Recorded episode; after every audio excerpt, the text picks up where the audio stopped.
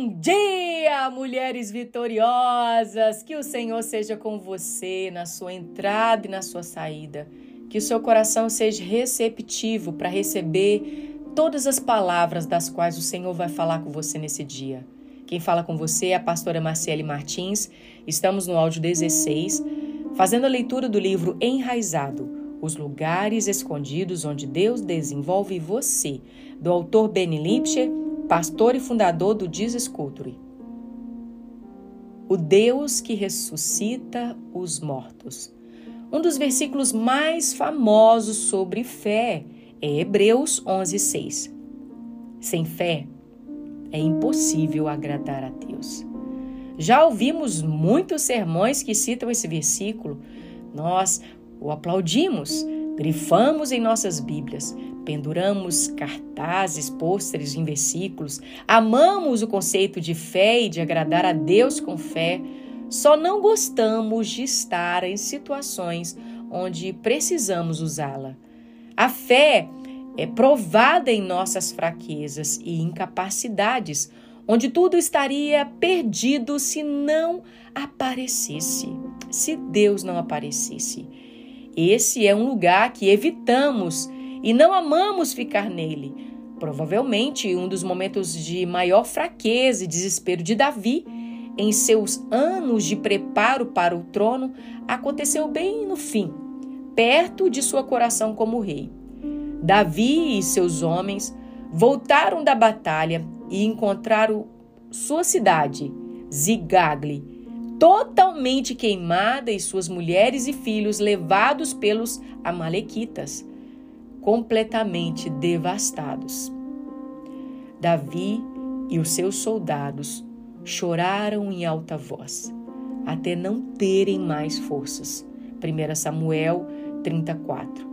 Depois de se desgastar com o sofrimento, Davi teve que lidar com a raiva e as ameaças do seu povo. Davi ficou profundamente angustiado, pois os homens falavam que em apedrejá-lo todos estavam amargurados por causa de seus filhos e filhas. Verso 6. Entre os sofrimentos e aflições, Davi não tinha mais nada. Tinha apenas duas opções: deixar que o povo matasse ou esperar que Deus aparecesse. Depois de fortaleceu o Senhor. Versículo 6. Davi pediu ao Senhor uma palavra sobre o que fazer. E o Senhor respondeu: Persiga-os, e certamente que vocês os alcançará e conseguirá libertar os prisioneiros. Verso 8. No meio de sua fraqueza, Davi colocou sua fé no Deus do impossível e não apenas evitou seu ser morto, mas recebeu força para restaurar completamente uma situação que quase o destruiu. Ele não foi a única vez em que Davi se deparou com uma fraqueza em sua vida. Tampouco foi a único homem da Bíblia a experimentar o agir de Deus em situações de fraqueza. As Escrituras nos contam histórias e mais histórias de como o homem guia, guiou, como Deus guiou o seu povo através de situações impossíveis. Mas normalmente lemos essas histórias como conto de fadas que esquecemos e que elas realmente aconteceram. Houve realmente um homem chamado Jonatas que caminhou cinco quilômetros com o seu escudeiro e junto derrotaram um exército filisteu. Houve realmente um homem chamado Daniel, que foi lançado em uma cova com leões de verdade e os seus amigos numa fornalha de verdade. Se Deus não tivesse agido neles, não teria conseguido sair dessas situações. Este é o mesmo Deus que nos chama a viver uma vida cristã que seria impossível de ser vivida se ele não aparecesse.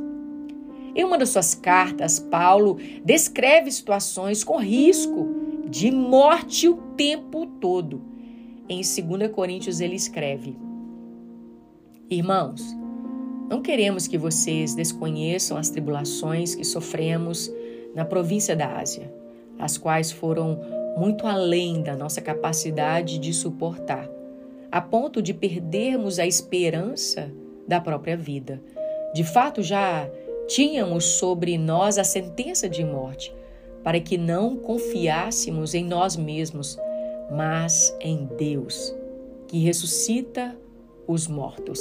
2 Coríntios 1, 8, 9.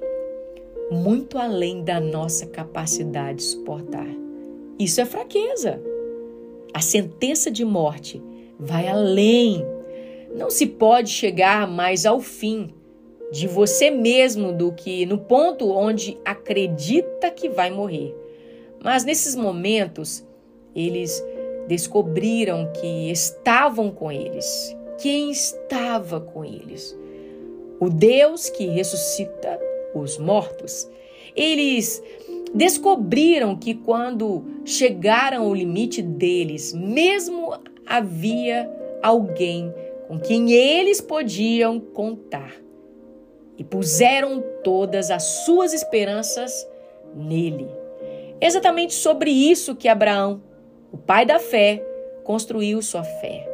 O Deus que ressuscita os mortos, seus dois grandes atos de fé.